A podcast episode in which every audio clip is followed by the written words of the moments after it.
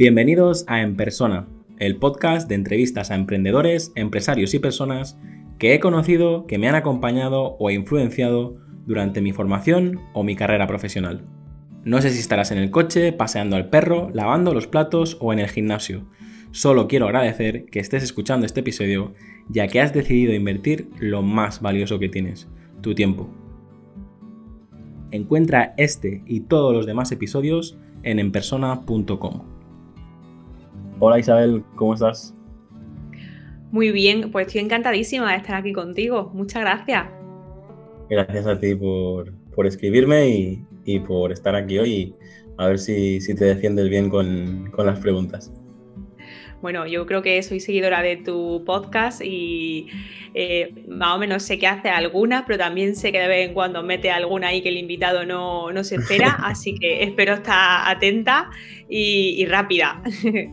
No, me portaré bien, me portaré bien, que me, hace especial ilusión de que, me estabas escuchando desde, desde, Holanda, que me digas que, he seguido varios, varios episodios y, y te has animado a, a, participar, así que no te preocupes, que eh, no intentaré poner ninguna pregunta trampa.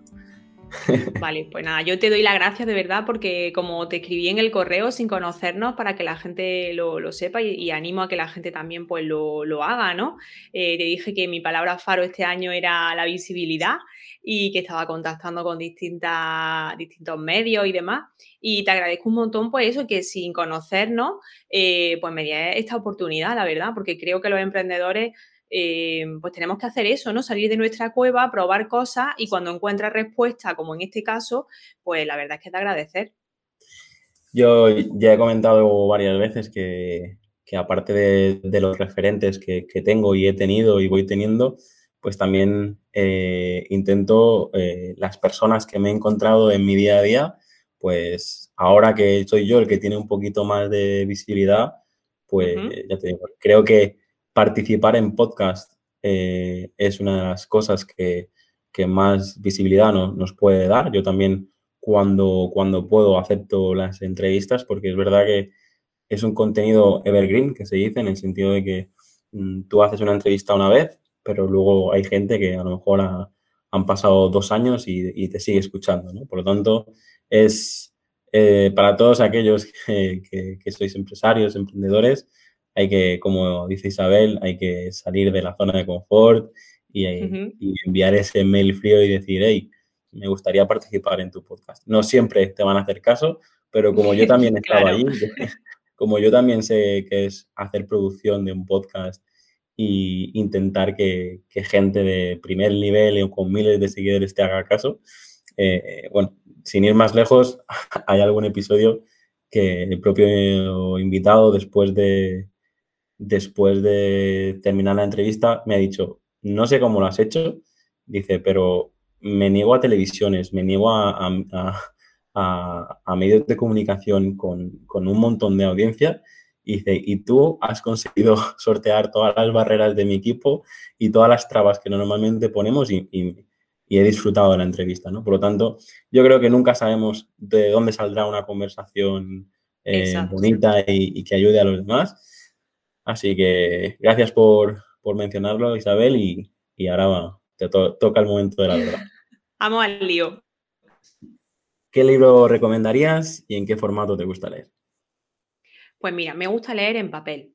Eh, no tengo Kindle, ni me gusta leer en el móvil, ni en el iPad. La verdad que me gusta comprar libros eh, y leer en papel. Eso ha hecho que que ahora que me he mudado y vivo fuera, pues tenga muy pocos libros, porque no me pude traer toda la biblioteca que tenía, ¿no? Y, bueno, es una de las cosas que lo pasé mal de ver que mis libros se quedaban en una caja y que solamente me traía como en plan eh, los, los top, ¿no? Los que siempre van conmigo.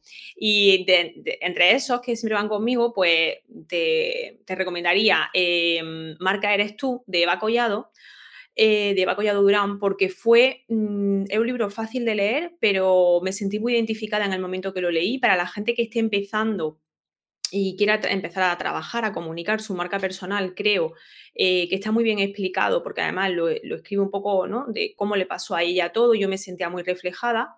Em, pero también quería recomendarte lectura eh, que no tenga que ver nada con aprender, porque no sé si estás de acuerdo que ahora parece como que cada vez que te preguntan algo de, un libro, em, tiene que ser todo eh, libros para aprender, libros de emprendimiento, de autoconocimiento, de desarrollo y, la verdad es que a mí me gusta muchísimo leer novela y eso me hace que me vada mucho y que, y que desconecte. Yo, la verdad que siempre he tirado más por los libros que me ayuden a aprender. De hecho, lo he dicho muchísimas veces, eh, que siempre intento que la lectura me, aporte y, me ayude a, desarrollar alguna parte, ¿vale?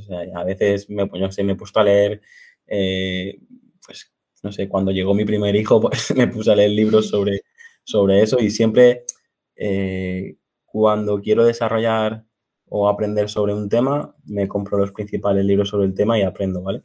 Ahora, eh, después de 10 años donde, donde ya me gusta leer, tengo el hábito de la lectura, es verdad que sí que empiezo a, disfrutar de, novelas y otro tipo de, libros. Lo que sí que es verdad que tengo este pasado más de, de cine, de guiones y de tal, y, cada vez que leía una novela o cada vez que me metía dentro de una historia, en unos personajes y tal, eh, no sé, creo que hubo un momento que dije, ya suficiente eh, historias y novelas hay en la vida real como para poder para divagar en, en, historias ficticias o tal. Pero estas historias que mezclan el, el que podría ser real con un poco de, historia que ha ocurrido y tal, ahí me engancho, ¿vale? Pero mm, lo que quiero decir con esto es que a lo mejor leerme El Señor de los Anillos, El Hobby, Harry Potter y estos eh, libros más de ciencia ficción y tal, eh, me, me, cuesta muchísimo porque no me meto dentro de, las historias. Claro, ¿no? es la lectura que yo prefiero. A mí me gusta la novela histórica, es lo que más disfruto. Cualquier libro de, de Matilde Asensi, de Ken Follett, eh, son, van a ser siempre mi, mi favorito. Y, luego también lecturas fáciles, ¿sabes? De Kate Morton, por ejemplo, me encantan todos los libros, hacen que se me pase el tiempo volando. Así que aprender está bien, pero leer para disfrutar también. Yo, es que también lo que me está ocurriendo es que estos libros, que a lo mejor eh, no están hablando de, no sé, un libro de storytelling para aprender storytelling, no. Eh, sino, pero a veces en una novela sí que aprendes de storytelling o sí que aprendes. Claro que sí. porque, porque a lo mejor no es el objetivo del autor, pero como tú tienes eso en, la cabeza, pues yo al menos me ocurre, ¿no? Voy eh, me ha pasado recientemente con el tema del estoicismo y todo esto, que pues que a, lo mejor estás hablando, estás leyendo algo sobre Seneca y recuerda la última reunión con un cliente y estas, estas cosas, me, estas cosas me, hacen gracia y las apunto, digo, porque un día lo, tengo que compartir. Vamos con la siguiente. ¿Cuál es tu película favorita y cuál es tu serie favorita? Bueno, pues mi película favorita, em, aquí la gente se va a reír, pero bueno, mi película favorita es Lo que el viento se llevó, ¿vale? Es una película que me encanta, eh, creo que hay que verla en otro contexto, fuera de solamente la historia de amor, sino que al final está narrando eh, la guerra de secesión en Estados Unidos y, mm, bueno, la abolición de la, esclavitud, ¿no? Eh, entonces creo que es una película histórica, pero sí que es verdad que tiene una historia de amor muy potente y, bueno, me encanta, me encanta tanto la película como la, novela. Y serie, pues te diré que es que soy, eh, bueno, es que me encantan las series, lo veo todo. Aparte de que yo soy muy fácil, es decir, cualquier serie tonta que ya he acabado una, pues me pongo otra, las veo, la verdad. Pero bueno, por decirte, una de mis top es The Blacklist en Netflix, eh, que bueno, es que me flipa, ¿vale? Me, encanta, estoy deseando que estén en la siguiente temporada. Em, y luego, pues bueno, eh, Suits eh, también me gustó mucho en Netflix, que es una serie de, abogados. Em, y luego Americanadas típicas, lo siento, pues eso, Nueva York, Gossip Girl, o sea, pues he sido muy fan de esa, de esa serie, la verdad. El señor Reddington, ¿no? El de Blacklist. Sí, sí, sí. A mí, pues, y, ahora no recuerdo, siempre hay, hay, personajes en estas series que, que me llaman muchísimo la, muchísimo la atención y, acabo viendo la serie entera por, por estos personajes. Ahora recuerdo a mm, Saúl Berenson de Homeland también y este tipo de, tipo de personajes a mí me hace mucha que. Parece que se meten en tu familia y es como que los conoces, además son personajes que están muy bien creados con la historia del personaje, ¿no? Y, la verdad que sí, sí, está muy guay, esa serie está muy chula. Yo estoy a dieta, yo intento, de hecho, ahora estamos eh, viendo New Amsterdam y oh, me ha encantado. Y, mi mujer me, me, decía, venga, hay que acabarla, hay que acabarla ya y empezar con y terminar vikingos, tal. Y yo, es que no doy abasto. Qué estrés, por favor. sí. Y además ella es enfermera y encontrar un hueco donde ella no tenga turno, mm, yo eh, pueda y tal, al final está siendo más, más complicado de, de lo que parece. Y, yo lo, que no suene mal, pero es verdad que eh, lo que hemos hecho a veces de ver tres y cuatro episodios de, de golpe, eh, ahora mismo prefiero no hacerlo porque al final te tirarías todo el día en, el sofá y, y con niños, trabajo, empresas y vida es, es eh, hay otras prioridades. Sí, sí, sí, A nosotros nos pasó eso con Juego de Tronos, precisamente, que, era como durante, la vimos durante el confinamiento, no la hayamos visto antes, la he visto del tirón, me flipó también. Y era como, venga, otro capítulo más, las 3 de la mañana. Y era, esto no, no puede ser, que hay que dormirse, que hay que vivir mañana. Así que sí que te entiendo. La siguiente pregunta es, ¿qué lugar te gustaría visitar y cuál, cuál es el mejor lugar donde has estado, ¿vale? Pero como has hecho, he dicho que no daría preguntas extra, pero eh, antes dime, dime un poquito qué tal Holanda, qué tal la experiencia de vivir allí. Bueno, pues muy buena, la verdad. Eh, de hecho, uno de los lugares que me, que me gusta, ¿no? que me gustó muchísimo era Ámsterdam. Eh, vinimos hace tres años de vacaciones porque un amigo, mi mejor amigo vivía aquí, estuvimos aquí eh, varias semanas de vacaciones con él em, y siempre dije, joder, pues si tuviese que vivir en otro sitio, no me importaría vivir, me flipó, ¿no? Y tú fíjate, al final la vida pues puso esta oportunidad laboral, una oportunidad laboral para, para mi marido y bueno, como yo teletrabajo, pues pude venirme aquí es un país muy amable, muy amable con los españoles, o al menos yo lo estoy sintiendo así. También llevamos aquí siete meses nada más. También es cierto que nos ha pillado toda la pandemia de por medio y no se pueden hacer muchas cosas, hay muchas restricciones, con lo cual al final no puedes relacionarte con, con holandeses, ¿no? No se relaciona con, pues, con nadie. Entonces es complicado, pero bueno, nosotros vivimos en Breda, en una ciudad que es preciosa, eh, yo parece que tengo una japonesa metida dentro en el cuerpo porque voy haciendo fotos por todos lados. Y, la verdad que, sí, que sí, es un país que yo recomiendo visitar porque además es muy pequeñito y se conoce muy rápido y, tiene lugares muy bonitos. A mí siempre me ha llamado la, atención porque en mi pandilla, cuando, cuando éramos jovencitos, te estoy hablando de primaria, eh, había una chica holandesa y, y era tan diferente a todos los demás, a la manera, o sea, cómo se comportaba, lo que comía, eh, no sé, el deporte que era todo tan diferente que siempre me ha quedado como, hostias, no, me importaría eh, conocer su cultura desde, dentro, ¿no? Hmm. Y cuéntame, entonces, eh, aparte de, de Holanda y lo que hemos comentado, eh, pues lugar El lugar que me gustaría conocer es Estados Unidos, o sea, sobre todo Nueva York. Yo creo que por esa cosa que hemos hablado antes de las películas y las series, lo tengo como muy. Y a mí me fliparía. Y a Nueva York es nuestro siguiente eh, viaje pendiente en el momento que se, que se pueda. No he estado nunca. Em, todo lo que sea, pues no sé, Las Vegas, la Ruta 66, todo eso que es muy de película, me encantaría conocerlo. Y mm, el lugar que me flipó, pues ya te digo, Ámsterdam me gustó muchísimo, pero en este caso voy a barrer para casa.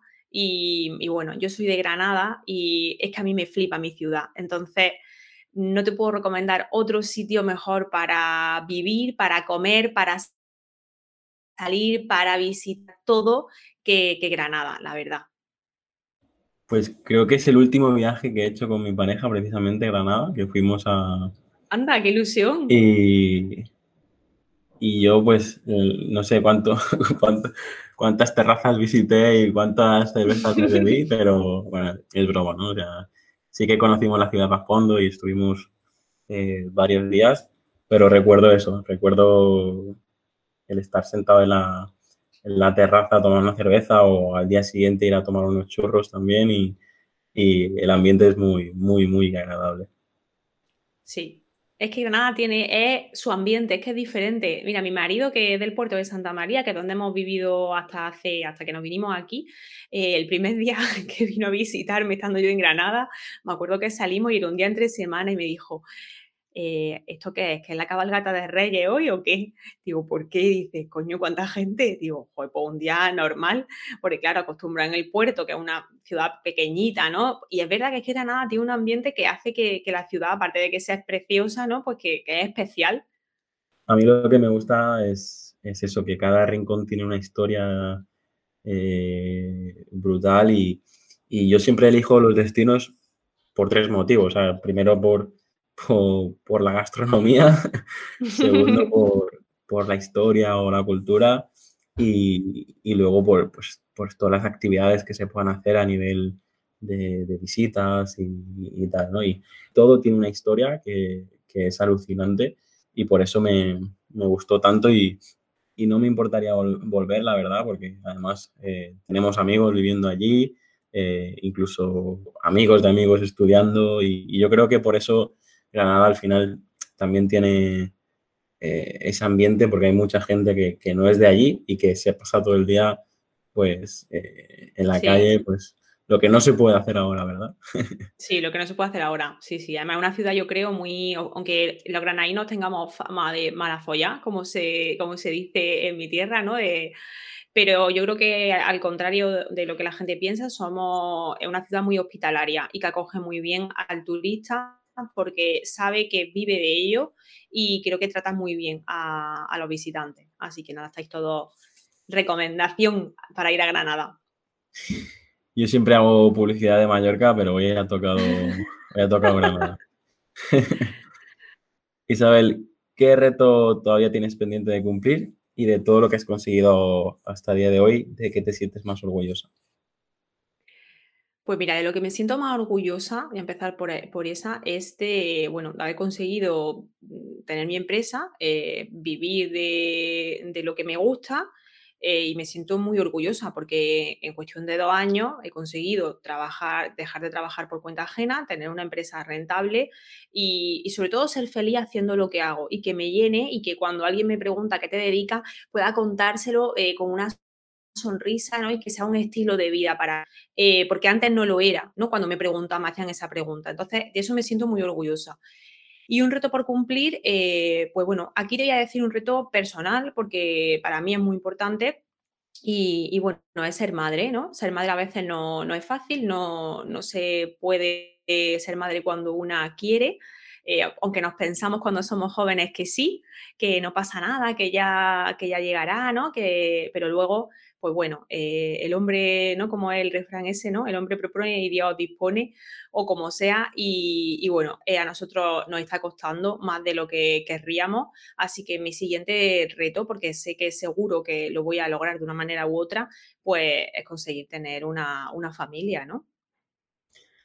Pues muchísimas gracias por, por, compartirlo y por contar cosas a nivel personal, porque yo creo que es al final lo que hace que que esta, que esta entrevista sea honesta y, verdadera. Y, ya te digo, hoy en día hay, hay muchas alternativas y estoy seguro que, lo vais a conseguir. Y bueno, no es mi campo, no, no lo conozco, pero... Sí, sí, yo también estoy segura y verdad que creo que hay que darle voz a determinados temas que no se suelen hablar o no se suelen tocar porque parece como muy como un tabú y como y es que es la normalidad, eh, Yauma, es que esto mismo le pasa a muchísima gente, pero eh, no lo hablan porque al final es como que parece como que está mal, como que pobrecita, no, o sea, no pasa nada. Lo que hay que hacer es, pues como es un reto, pues luchar por ello y poner, como tú dices, los medios eh, pues como si fuese cualquier otro reto y ya está. En este caso, para mí es el reto más importante de mi vida, no es como cualquier otro reto,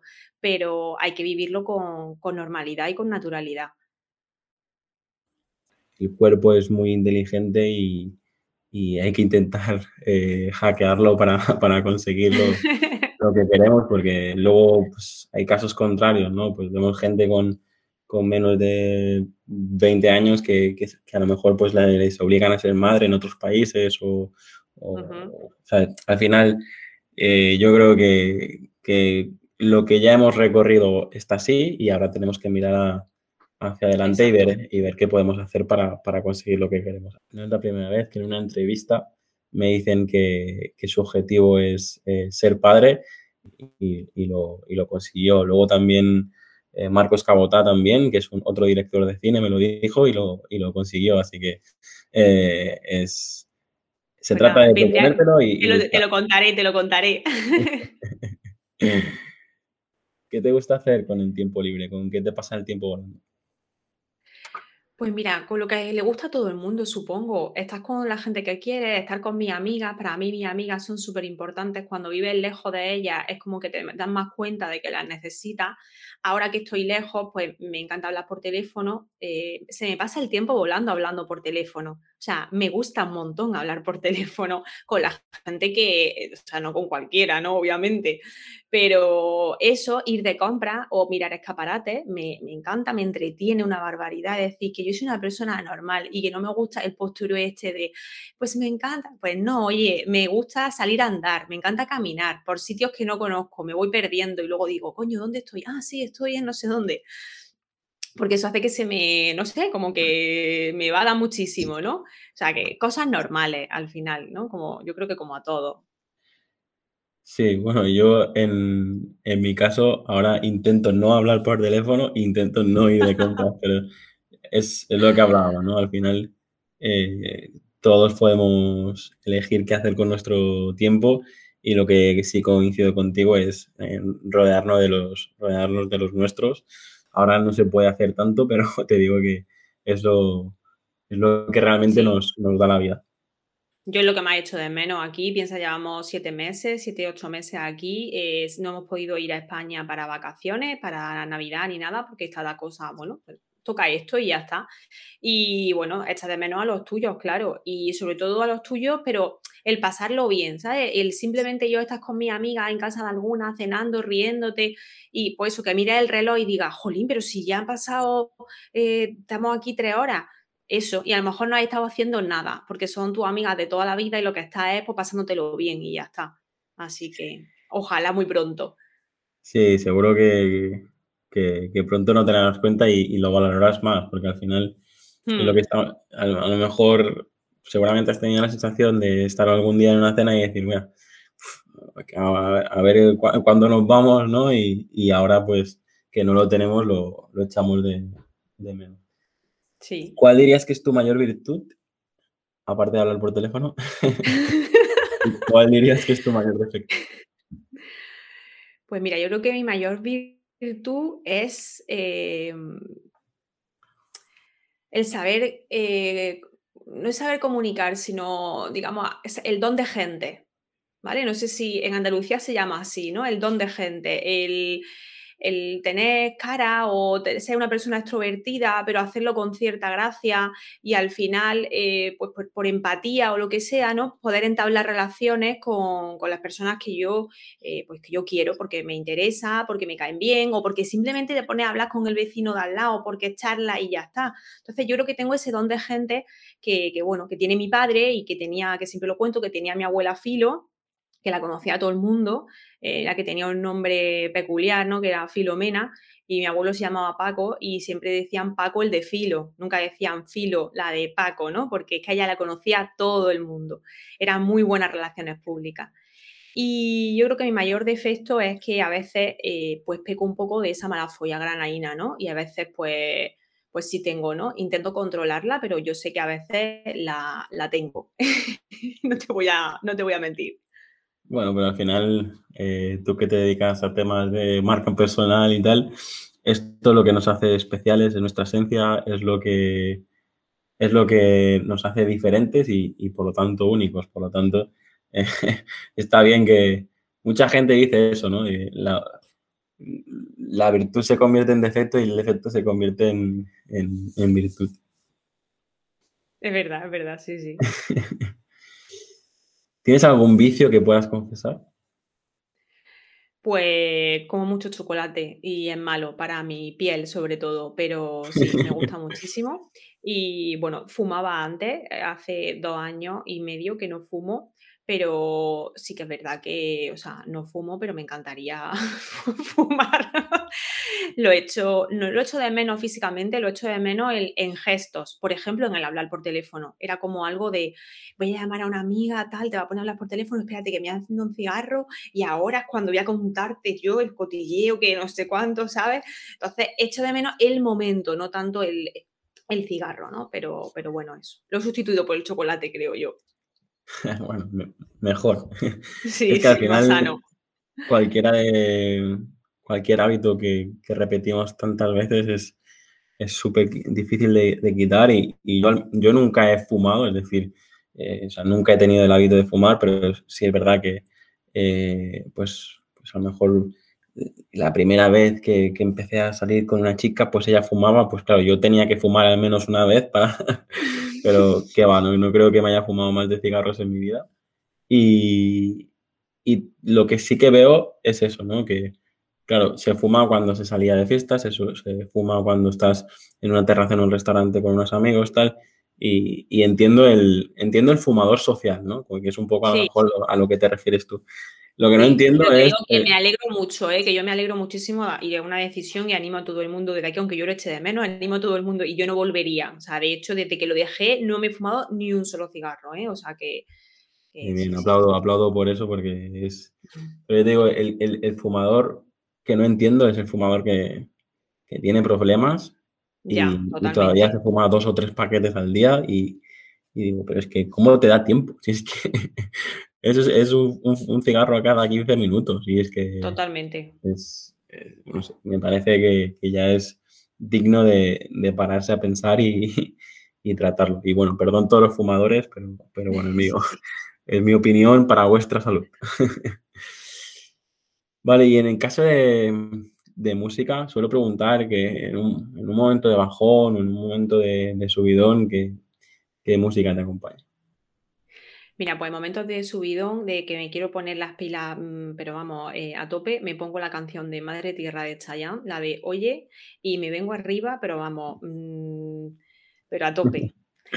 Eh, y luego, pues como buena andaluza, pues cualquier canción de, o sea, que tenga que ver con una feria, una sevillana, una canción de siempre así, una rumba, pues ¿qué quieres que te diga? Es que a mí eso me pone las pilas, pero vamos, pero rápido. Y para temas melancólicos, pues no sé, la verdad. Mmm, Alejandro Sanz siempre digo que es la banda sonora de mi vida, ¿no? Eh, pero está tanto para momentos buenos como para momentos malos. Ahí sí que soy fan, fan de póster, de carpeta. Eh, y entonces, pues bueno, sí que sus canciones me recuerdan tanto momentos muy buenos como momentos menos buenos, ¿no? Muchos músicos al final lo que hacen es escribir sobre, sobre su vida o sobre eh, claro. lo que realmente nos importa y, y siempre hay estos picos, ¿no? De, de, momentos de alegría y momentos de tristeza, porque al final todo se, se resume a esto. ¿Qué dirías, Isabel, que es, cuál es la definición de, de felicidad para ti? Esta pregunta es difícil, ¿eh? eh para mí ser feliz al final eh, es disfrutar de los, suena muy tópico, pero disfrutar de los momentos pequeños que te da el día a día. Porque yo creo que hay que diferenciar entre felicidad y plenitud. Tú te puedes sentir pleno, ¿vale? Y hay momentos cuando tú te sientes pleno, hay momentos de tristeza y momentos de felicidad. No pasa nada. Es que la tristeza también está ahí. Ahora, esos momentos de felicidad tienes que disfrutarlos a tope y para mí son, eh, pues de disfrutar, ya te digo, unas cervezas con una amiga, a ver de pronto que hay un atardecer maravilloso y las nubes son rosas, que me flipa y puedo hacer 500 fotos, eh, ¿sabes? O, ver cómo mis perros corren por el campo y no y dices tú, jolín, qué momento de felicidad. Entonces, son esos momentos y no podemos estar persiguiendo la felicidad absoluta, no, creo que tenemos que vivir en plenitud. Y eso sí es diferente a, a, ser felices momentáneamente. Ya te digo, yo siempre lo que más me gusta de este podcast es escucharos a todos y, y ver la, la, no sé si han pasado ya más de 50 o 60 personas en el podcast y ver, y ver eso, que la, felicidad no es, no es lo mismo para, nadie y, al final, o sea, no es lo mismo, pero al final acaba, acaban siendo definiciones muy, muy, muy similares. ¿no? Es, una de las cosas que más me anima a seguir haciendo este, este podcast. En el caso de que pudieras susurrarle al oído a, Isabel con 8 o 10 años, ¿qué, ¿qué consejo le darías? Pues la verdad es que le diría que fuese ella misma siempre, que, creo que es lo que más me ha funcionado. Eh, ¿sabes? Sigue siendo tú misma y, escucha y sigue tu intuición. ¿Sabes? Soy una persona que tengo como siempre una corazonada o a veces me equivoco, a veces no, pero bueno, eh, creo que al final eh, es parte de mí.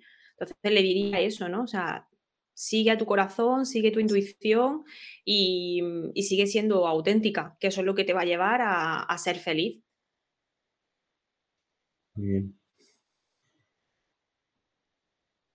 ¿Cómo crees que será mm, el futuro? El futuro, aprovecho para, para hablar del futuro en el que estamos tú y yo, ¿no? El, crear contenido, el, trabajar um, eh, productos, infoproductos, servicios. Em, ¿cómo, ves todo, todo este, este sector?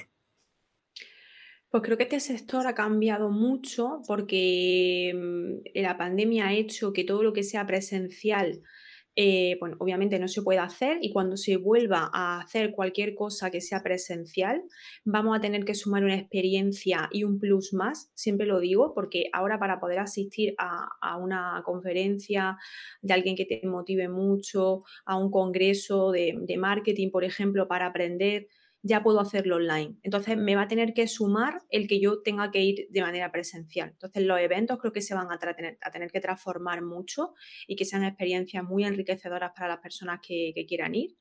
Em, y luego creo que muchísima gente que, la transformación digital eh, pues ha venido para quedarse. Yo trabajo con muchas emprendedoras que están viviendo esa transformación digital Em, que están creando infoproductos, eh, como tú decías, de gente que pensaba que no podía crear un infoproducto porque eh, realmente hablamos de infoproductos y la gente no sabe lo que son, la gente no sabe todavía lo que es. Mm, lo que pasa es que la gente que nos movemos en este mm, círculo hablamos a veces en un lenguaje que pensamos que todo el mundo no entiende y en realidad le suena chino. Entonces yo creo que todo eso se va a extender y la gente que trabaje su marca personal eh, de una manera muy consciente y muy real y auténtica, sin vender humo, va a ser la gente que va a no triunfar, sino a poder seguir trabajando. Sí, yo creo que ya estamos cansados, que esto también la pandemia ha hecho que mucha gente que vendía humo y que se le veía un poco el plumero, pues se le termine de ver del todo. No sé si estás de acuerdo.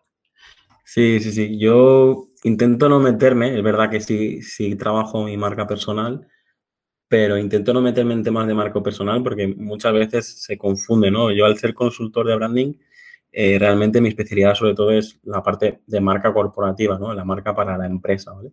Pero hay muchos puntos, hay muchos puntos que sí se, sí son, o sea, son similares porque al final es marca y es, y es, es, es muy, muy similar, ¿no?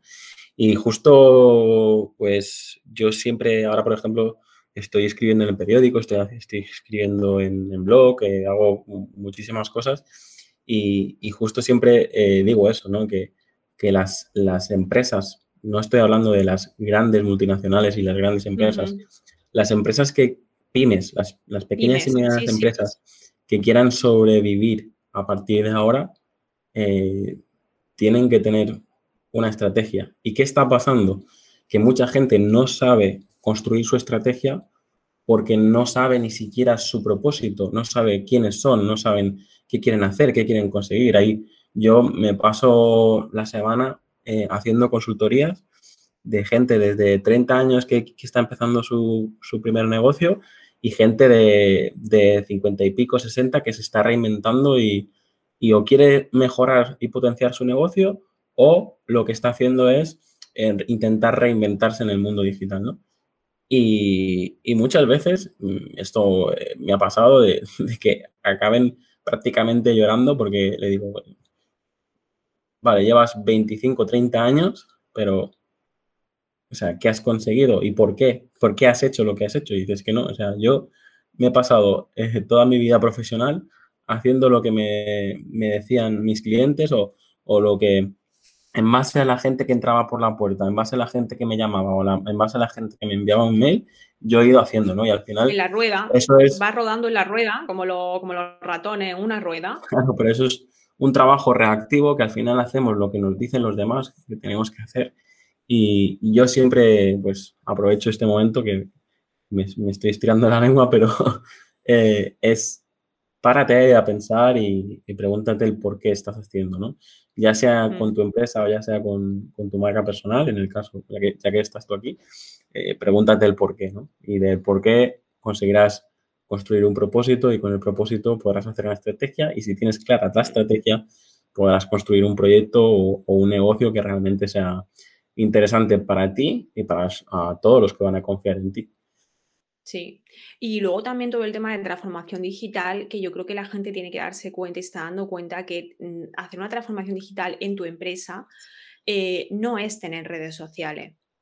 Que la gente se piensa que por tener redes sociales y abrirse un perfil en Instagram, un perfil en Facebook, ya van a vender. Y eso no es verdad. Es decir, por mucho contenido que crees, como tú dices, tienes que tener una estrategia y tienes que transformar digitalmente los procesos y los protocolos de tu empresa.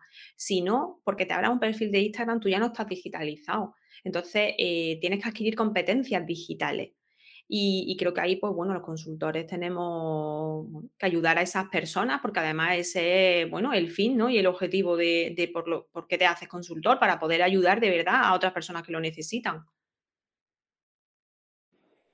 Yo creo que vamos a, vamos a vivir un, un, momento de boom, porque cuando la gente se dé cuenta de que sin esto no puede ir a ningún lado, eh, va, va, a haber mucho trabajo para, para todos los que estamos en, en este sector. Eh, ¿A quién, aparte de Alejandro Sanz, a quién te gustaría conocer? ¿Con quién te, te irías a tomar unas cañas por Granada? Uf, esta pregunta, te lo juro que me la pasaste y yo creo que es muy complicada porque tampoco tengo yo, es que yo soy una persona sencilla en ese sentido. Es decir, me gustaría conocer a personajes históricos, ¿sabes? Me gustaría conocer, por ejemplo, pues dice a Granada, pues Isabel la Católica, ¿sabes? Y, que me explicase cómo una mujer eh, de aquella época, eh, pues tuvo las narices de hacer todo lo que hizo. Eh, cosas buenas, cosas malas, yo no entro ahí, pero al final creo que, ¿no? que, que es una figura histórica para las mujeres importante. Y, y, luego, pues gente sencilla, te digo, yo creo que al final con quien me gustaría poder tomarme cualquier cosa es con gente que tú quieres y no está. ¿no? Es decir, a mí pues, me encantaría poder volver a desayunar con mi abuela por las mañanas, es decir, ¿sabes? No conocer a alguien que no, que es un famoso, que no. O sea, al final la gente que te importa a ti y ya está. Sí, la verdad que a veces suelo decir familiar, famoso, personaje histórico mm. y, y, veo que, que, que, tú también eres de las que de las que le da importancia a lo que tenemos cerquita y a lo que echamos de, de menos, que al final es, es eso, ¿no? Yo, yo, siempre aprovecho esta pregunta para decir eso, que luego, pues, ahora me sabe mal hablar de Alejandro Sanz, pero estoy seguro que Alejandro Sanz, una cosa es el, el personaje y otra cosa es la persona claro. que ni siquiera se llama así. Claro. y, y, bueno, te, hay una cosa que quiero recuperar porque has, has comentado que tú diste el paso de trabajar por cuenta, eh, o sea, trabajar uh, por, por, cuenta ajena y, y, ahora tienes tu, tu, propio, tu propio negocio, ¿no? Uh -huh. eh, ¿Qué ha supuesto para ti emprender? O sea, ¿qué es, por qué sí o por qué no recomiendas em, emprender a la gente que nos escucha? O dar ese paso concretamente? A ver, yo no tenía pensado ni tenía un espíritu súper emprendedor, ¿sabes? Yo siempre me ha gustado la empresa, pero no he tenido ese, ni lo he mamado en mi casa, porque mis padres siempre han trabajado por cuenta ajena, no han sido empresarios eh, hasta, hasta el final, que mi padre ahora sí que tiene una empresa, pero siempre he tenido, he sido culo inquieto. Entonces, yo lo que recomendaría es que la gente tuviese la mente abierta a cualquier cosa que pueda surgir, porque nunca sabes de qué idea te puede salir después, pues eso, un cambio de vida. Y eso fue lo que me pasó a mí Entonces yo, eh, ¿qué es para mí emprender? Es un estilo de vida, es un cambio de vida. Da igual cuál sea tu negocio. Da igual que tenga un negocio digital, que tenga un negocio físico. Al final supone el ser tu propio jefe. Sí que es verdad que entiendo que no es lo mismo cuando decimos disponer de tu propio tiempo libre, no es lo mismo quien trabaja en casa o quien tiene un negocio digital a quien tiene un comercio o tiene una empresa y tiene un horario. Hay mucha gente también que tiene un negocio y se siente esclavo de un horario porque tiene un negocio abierto al público. Eh, entonces hay que ver también el caso de cada persona. En mi caso, para mí, pues no sé, es que yo soy feliz. Es que para mí, mira, cuando nos vinimos a Holanda, una de las cosas que le dije a mi marido, y él lo tenía claro además, era que si esto podía afectar lo más mínimo a mi empresa, a mi negocio, a mi estilo de vida, yo no iba a venir. Eh, gracias a Dios no ha sido así, sino totalmente al contrario, porque para mí eh, no es un trabajo, ¿sabes? Entonces, eso es lo más importante. ¿Por qué sí? ¿Por qué no? Bueno, el porque sí, pues ya te lo he dicho, ¿no? Un poco por ser eh, dueño de tu tiempo y demás. ¿Por qué no? Bueno, pues yo digo la, cambio la pregunta y te digo, ¿y por qué no? O sea, lo, hago en positivo, ¿no? En vez de, ¿y por qué no? Ten la mente abierta, nunca sabes de, de qué conversación, de qué persona que conozcas puede surgir algo. Y ese algo puede ser un proyecto paralelo mientras que tú trabajas por cuenta ajena. Si es que nadie te está diciendo que te lances al vacío y, te lances sin red. Yo eso no se lo recomendaría a nadie tienes que llenar la piscina, tienes que tener una red de seguridad, eh, que si no, que, es muy difícil. Entonces, pero bueno, eh, ten la mente abierta y, nunca se sabe dónde está ese clic. Sí, de hecho me suele pasar en, algunos de los directos que hago en mi membresía que hay veces que me dicen, voy a, te voy a hacer caso, voy a dejarlo uh, todo y voy a emprender. Y digo, no, no, no, a ver, esto, esto también es una estrategia, ¿no? Porque al final eh, yo prefiero que estés, no sé, seis meses más o un año más eh, compaginando las dos cosas y cuando des el paso ya sea porque, porque es rentable, ¿no? Yo, todos los que hemos mm. emprendido, eh, no sé, perfectamente puedes tardar un año o dos años hasta que realmente todo sea rentable y todo esté en su, en su sitio. Y más si no lo haces acompañado de, de un mentor o una persona que, ya ha recorrido ese camino. Es, Está bien eh, recordarle a la gente que, eso, que, lo haga cuando, cuando ya tiene, que no es un, salto al vacío, porque eh, a mí me ayudó mucho eh, alguna de las entrevistas que he hecho a, personas de Latinoamérica, porque es verdad que aquí en España, pues a lo mejor emprender es una opción y es super fashion y está por los medios de comunicación y tal, eh, pero, pero mucha realidad de, de, los países latinoamericanos es que emprender es la única opción para sacar adelante a, a tu familia, ¿no? Y, yo creo que a veces tenemos que ser, eh, bueno, pues sacar lo mejor de, de los dos lados. Em, vamos con las últimas tres preguntas, Isabel. ¿Cómo te gustaría ser recordada? Pues mira, esto es una cosa que lo tengo súper claro. Me gustaría ser recordada como una persona que a la gente le gustaba tener cerca. Es decir, porque, y, que le gustaba tener cerca porque le aportaba vitalidad, energía, buen rollo. Es decir, me gustaría ser recordada como eso, como una persona, como yo digo siempre, una persona vitamina. Estas personas que te gusta tener cerca porque en vez de chuparte la sangre, lo que te hacen es darte energía. Y, eso es lo que pienso siempre por las mañanas, cuando, o sea, esa es mi mi visión, ¿sabes? Eh, el ser una persona que ayuda a los demás y que le aporte algo. Es... De momento ya tengo título para, para el podcast. Eh, a ver si te doy, otra oportunidad, a ver si lo superas. ¿Qué, lema te define? cómo, cómo? ¿Qué lema te define?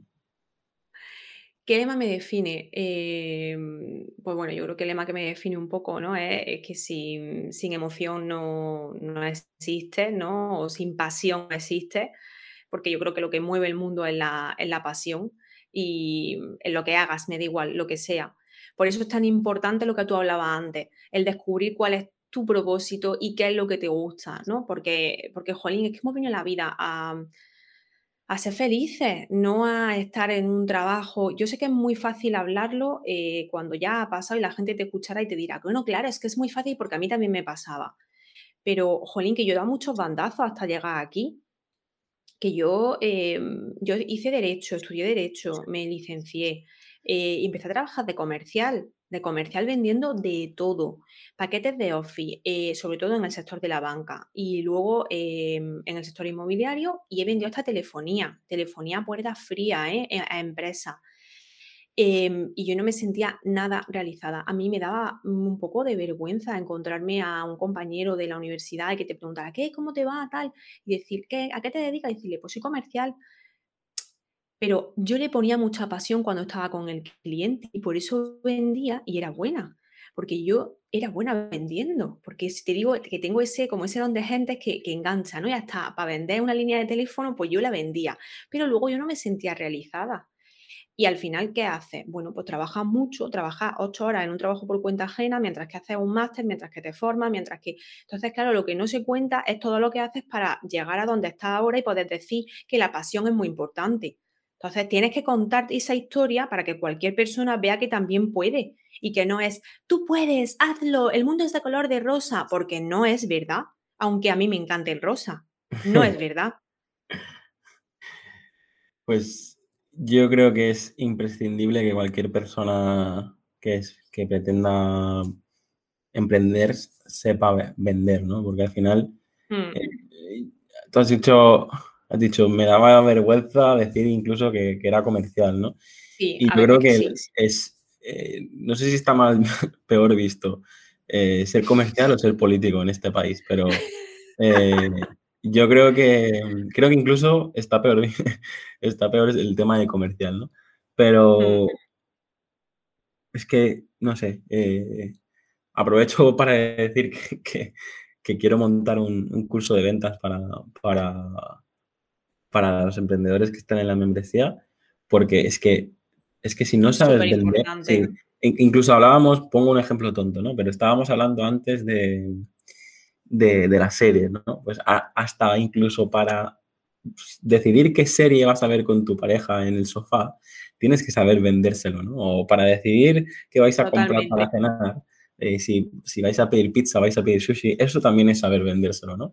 Y a veces eh, el ser comercial o no comercial eh, es, una, es una etiqueta que lo vemos como despectiva y yo desde aquí os animo a todos a escuchar el episodio con Gerardo Rodríguez, que tiene un, un, podcast que es Cállate y Vende.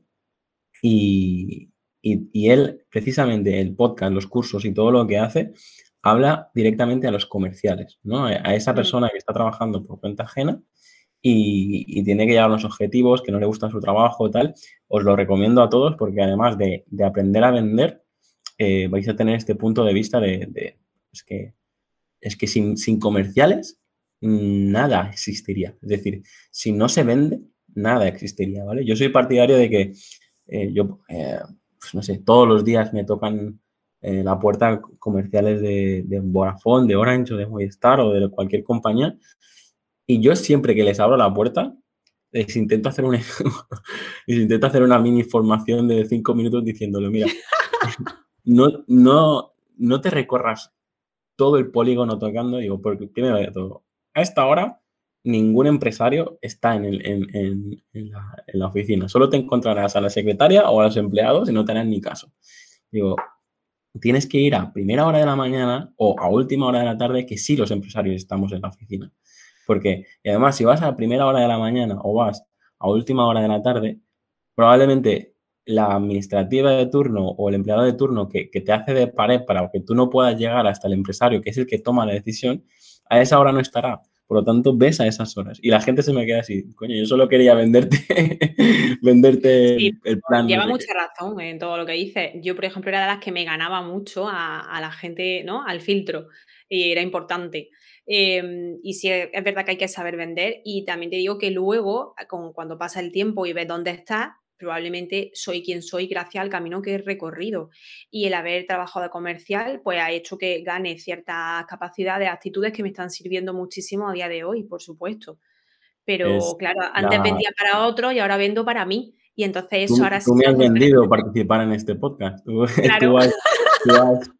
Tú, has, eh, con la labia que tienes y todo lo que has comentado.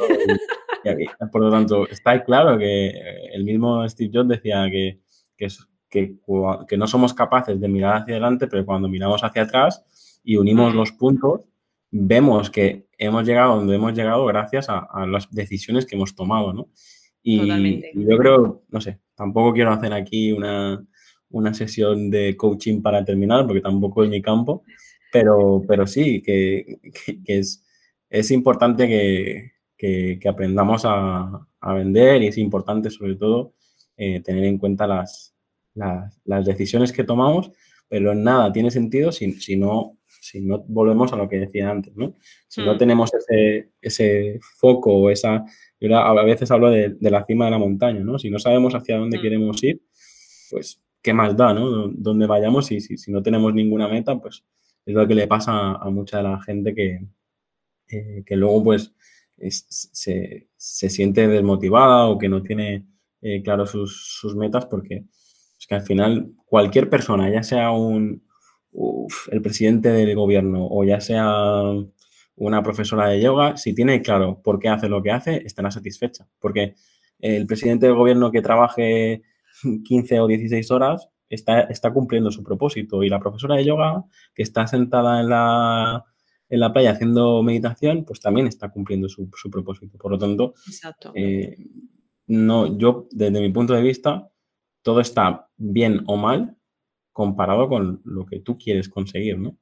Y, bueno, no nos olvidemos eso, de que, de que estamos aquí grabando podcast y haciendo mil cosas, pero llegará un momento que, ya no será posible, ¿no? Eh, hay virus, hay accidentes, hay muchísimas cosas y, está claro que no, no tenemos que, pensar en eso porque tampoco no podemos hacer nada para evitarlo, pero, pero está bien, ¿no? Está bien también teniendo en cuenta para disfrutar un poquito eh, cada momento que, vivimos. Bueno, después de este, de, esta, de este discurso sobre la vida, eh, si quieres contar alguna historia más o, tienes algo que promocionar, yo siempre, un poco para agradecer vuestro, vuestro tiempo, eh, os dejo estos últimos minutos para, para que nos digas si tienes algo que promocionar, si, si, si dónde te podemos encontrar, eh, cuéntanos. Vale, pues nada, muchas gracias por este momento de venido a hablar de mi libro, me encanta. Eh, bueno, en este caso mi libro se llama Fen Working y es una comunidad de mujeres emprendedoras, eh, que es una membresía también, así que solamente decir pues eso que es para mujeres con mentalidad emprendedora, no tienes por qué ser emprendedora ya, porque es muy importante también el proceso hasta que tú tienes un negocio, el sentirte acompañada, es lo que a mí me hubiese gustado. Em, y nada, es una comunidad digital donde damos formación, hay muy buen rollo, es muy cercana. Así que para todo el mundo que, esté interesado, eh, en nuestras redes sociales y tenemos también un podcast donde traemos a emprendedoras con historias muy inspiradoras Em, y, nada más, comparto de, muy de cerca, muy de cerca y muy de forma muy auténtica en Instagram, que me pueden encontrar como Isabel Santiandreu, y, y en mi página web y mi blog, eh, que también es isabelsantiandreu.com. Tengo un apellido poco común, así que es fácil encontrarme en, en, todos los sitios por mi nombre y mi apellido. Sí, de hecho yo, mientras estábamos hablando, he echado un vistazo y, y bueno, la verdad que es es muy fácil localizarte y todo muy claro, así que os, animo a, todos y, sobre todo todas los que nos escucháis, eh, echarle un vistazo porque eh, si, no entráis en la membresía, como mínimo os, sirve como ejemplo de, referencia de cómo se deben hacer las cosas, así que... Muchas gracias. Eh, nada, pues nada, muchísimas gracias a, ti por, por la entrevista, por por demostrar que si algo te lo propone lo puedes conseguir. En este caso era algo tan simple como participar en persona, pero me hace especial ilusión de que, de, que esto empiece a pasar, porque cuando te planteas crear un podcast, cuando te planteas eh, empezar a crear contenido, pues lo más importante es la opinión de, la, de las personas que, que, escuchan y es verdad que cada vez me, me llegan más, más reseñas, cada vez me llegan más las típicas estrellitas y los comentarios y los me gustas, pero también me hace especial ilusión de, que la gente que tenga cosas que, contar, pues que se ponga en contacto conmigo y, siempre podemos encontrar un, hueco para, conocernos y si, y si después de conocernos vemos que, puede ser interesante para la audiencia, eh, por mi parte encantado. Así que os animo a todos a, ir a la página web en persona.com y aparte de todos los episodios que, hay, que ya son bastantes, pues encontraréis la manera de ponerse en contacto conmigo y, nada, Isabel. Eh, un abrazo muy fuerte. Espero que me. Muchísimas gracias a ti y muchas gracias a todos los que están escuchando. Y, y, nada, para mí ha sido un placer y te lo agradezco un montón la oportunidad. Espero un mensajito tuyo dentro de nueve meses o doce meses o, diecisiete meses, ¿vale? Claro que sí. un abrazo fuerte. Hasta luego. Hasta aquí el episodio de hoy. Muchas gracias por escucharlo y compartirlo en redes sociales. Suscríbete en Apple Podcast, Evox, Spotify o YouTube.